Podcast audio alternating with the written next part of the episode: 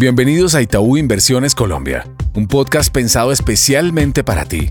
Aquí hablaremos sobre temas económicos, financieros y bursátiles para que entrenes tu conocimiento y así puedas tomar decisiones acordes a tus necesidades en el mercado. Hola a todos, mi nombre es Sharon Telles, analista de portafolio de Itaú, comisionista de bolsa. En el episodio de esta semana estaremos hablando de la perspectiva del mercado de valores, comenzando con la renta fija local. Vimos un comportamiento positivo de los bonos locales que pudo haber estado motivado, entre otras cosas, por una normalización de los movimientos de los tesoros americanos, algunos mensajes del gobierno nacional y un apetito por riesgo que aumentó en el transcurso de la semana. Es probable que después de algunas ventas de test por parte de los inversionistas extranjeros, estos hayan recuperado la intención de compra cerrando el mes, luego de alcanzar máximos históricos y combinándose con el tipo de cambio que abarataba el peso colombiano de manera importante. Esperamos que el mercado responda sin mayores movimientos a la decisión de tasas del Banco de la República que aumentó 100 puntos básicos de forma unánime para llevarla del 10 al 11% y que no parece ser una sorpresa para el mercado. Sin embargo, estará bastante atento a lo que haga la Reserva Federal que anunciará su decisión el día miércoles y en donde se ha gestado la idea de una Fed menos alcista. Si bien la semana pasada habíamos recomendado aumentar posiciones en TES, retomamos el apetito hacia la deuda corporativa en tasa fija de 2 a 5 años y en IPC de 0 a 2 años y de 4 a 6 años. Pasando ahora al mercado de acciones, el Colcal experimentó una ligera caída de 0.94% en la semana. Sin embargo, acciones como Ecopetrol han tenido un muy buen desempeño durante octubre,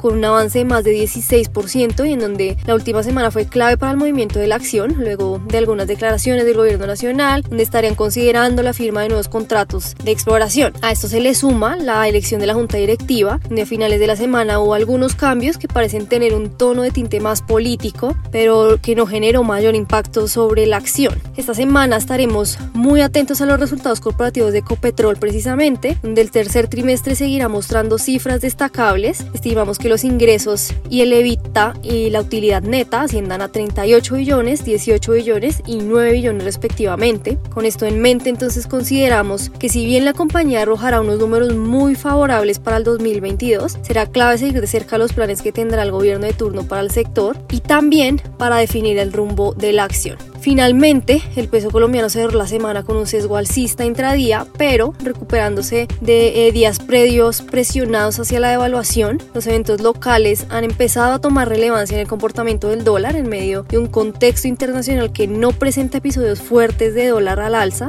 Aun cuando el Banco de la República no tomó medidas sobre intervención cambiaria, las declaraciones del gobierno han brindado cierta estabilidad que pudiera prolongarse si el contexto externo sigue tranquilo. Las ventas que sugerimos acercando a los 5 mil pesos, deberían hacerse cruzando esa barrera de los 4.800 pesos para empezar a acumular de nuevo dólares en el rango entre los 4.600 4.800 pesos por dólar. Así concluimos nuestro episodio semanal de Itaú Inversiones Colombia. No olvides suscribirte a nuestro podcast para que le des clic a toda la información económica y financiera que hemos preparado para ti. Gracias por conectarte a nuestro podcast. Dale clic al botón de seguir y así escucha todos nuestros episodios. Recuerda que puedes compartir nuestro contenido con tus amigos y familiares. En Itaú Inversiones Colombia, creemos en el crecimiento y fortalecimiento de tus proyectos. Voy actualizado porque voy con Itaú.